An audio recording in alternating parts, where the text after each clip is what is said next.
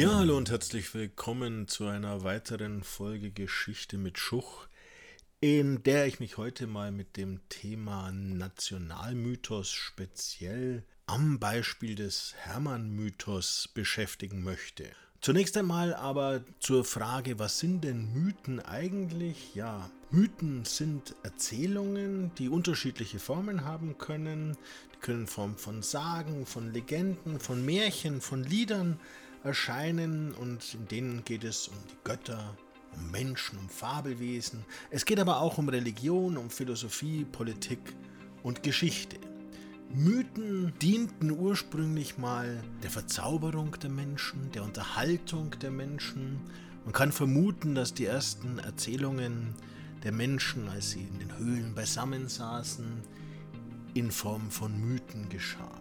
Mythen dienten aber den Menschen auch dazu, die Welt zu erklären, die Welt zu deuten, ihr Sinn zu geben, Dinge zu erklären, die sie sich nicht erklären konnten, die sie nicht verstanden. Die Mythen entstanden ja in einer noch, nennen wir sie mal, vorrationalen Welt. Mythen geben religiöse Orientierung, sie erklären Dinge und sie legitimieren Herrschaftsformen zum Beispiel, gesellschaftliche und politische Verhältnisse. Und gerade diesen Punkt wollen wir uns heute ein bisschen genauer anschauen, eben auch im Zusammenhang mit National Mythen. Wir haben in ganz vielen Nationen solche Mythen, die erklären, mit was für einer Aktion, aus was für einem Geschehen, aus was für einem Ereignis heraus eine Nation entstanden ist. Und in dem Fall hat der Mythos dann die Funktion, nationale Identität durch nationale Tradition auch zu schaffen. Er dient also als Identifikationshilfe man spricht dann von so einer vorgestellten Gemeinschaft, die durch den Mythos entsteht. Und wir werden gleich mal am Beispiel des Hermann-Mythos und ja, man kann auch schon sagen, der Germanen-Ideologie und der, des Germanen-Mythos sehen, wie das für die deutsche Nation speziell im 19. Jahrhundert der Fall war. Ja, um was geht es bei diesem Hermann-Mythos oder eben auch Arminius-Mythos, denn die Geschichte geht zurück auf die historische Person des Cheruskers Arminius, der, und so erzählt es uns jetzt der Mythos, neun nach Christus die germanischen Stämme vereint hat gegen die römische Besatzungsmacht und in einer Freiheitsschlacht im Teutoburger Wald die römischen Legionen unter Varus vernichtend geschlagen habe. Damit wird Arminius, der dann später eingedeutscht eben Hermann heißt, zum Befreier Germaniens. Und er wird ab der Zeit des Humanismus, der Renaissance, eben auch zum Vorfahren der Deutschen. Und es bedeutet hier, dass wir eine Heldenfigur haben, die einerseits die germanischen Stämme vereint hat und zweitens sie zu einer Schlacht geführt hat, die die Germanen von der Fremdherrschaft befreit hat, also von der Fremdherrschaft der Römer. So die Erzählung, die im Humanismus so langsam aufkommt, aber dann vor allem im 19. Jahrhundert und ganz speziell natürlich in der Zeit der nationalen Bewegungen ganz stark an Popularität gewinnt. Werfen wir aber mal einen Blick auf die historische Wirklichkeit. Was war damals passiert? Es gab tatsächlich einen Kampf germanischer Stämme gegen die Römer. Aber es handelte sich dabei keineswegs um eine große, heldenhafte Befreiungsschlacht, sondern die germanischen Stämme haben ihren Ortsvorteil ausnutzen können, die kannten ihre Wälder relativ gut und haben dort in einzelnen Scharmützeln diese Legionen des Varus aufgerieben. Die römischen Legionen waren ja darauf ausgelegt, in großen Feldschlachten mit ihren eingeprobten Formationen den Gegner zu besiegen. Die Germanen haben hier den Römern überhaupt keine Chance gegeben. Sie sind mehrfach über sie hergefallen, aus dem Hinterhalt heraus. Und das Ganze war eben mehr ein Scharmützel als eine echte Schlacht. Auch ist es nicht so, dass eine dauerhafte Befreiung Germanien stattfindet, sondern das weitere Vordringen der Römer wird nur eingeschränkt, aber die eroberten Gebiete im südlich und südwestlichen Bereich, die bleiben genauso wie im südöstlichen Bereich unter römischer Herrschaft. Wir haben auch keine Nation, keine Germanen. Die Germanen selbst haben sich nie als ein geschlossener Stamm verstanden, sondern es gibt eine ganze Menge von verschiedenen germanischen Gruppen. Der Begriff der Germanen, das ist eben auch eine römische Erfindung. Diese Stämme haben untereinander große Rivalitäten gehabt und nicht nur untereinander in den Stämmen, sondern selbst innerhalb der Familien der germanischen Stämme. Und das wird ganz deutlich auch am Falle des Arminius.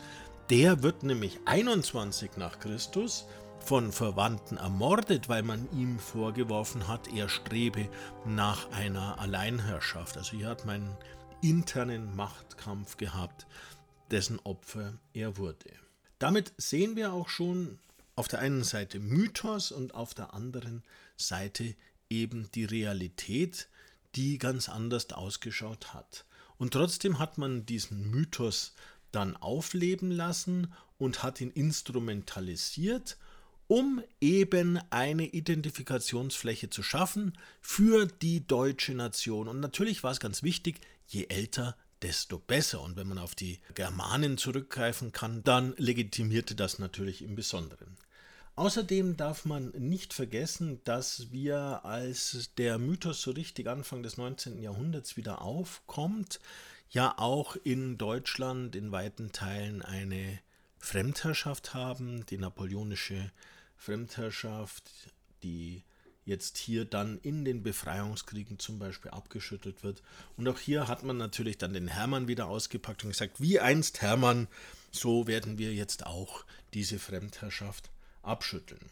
Als dann 1871 das Deutsche Reich gegründet wird, da hatte man ja eben auch dieses Reich geschaffen aus einem Kampf heraus, nämlich einem Kampf gegen Frankreich und auch hier hatte man dann den französischen Feind eben auch besiegt.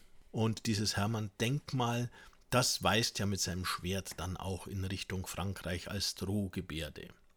Und wer jetzt noch ein bisschen mehr über auch die Germanen-Ideologie wissen möchte, dem sei hier ein Buch empfohlen von Martin Langebach als Herausgeber. Es heißt Germanen-Ideologie einer völkischen Weltanschauung auf der Spur wo es eben auch in verschiedenen Aufsätzen darum geht, wie diese Germanen-Ideologie entstanden ist und welche Ausformungen sie ja bis in die Gegenwart hinein hat.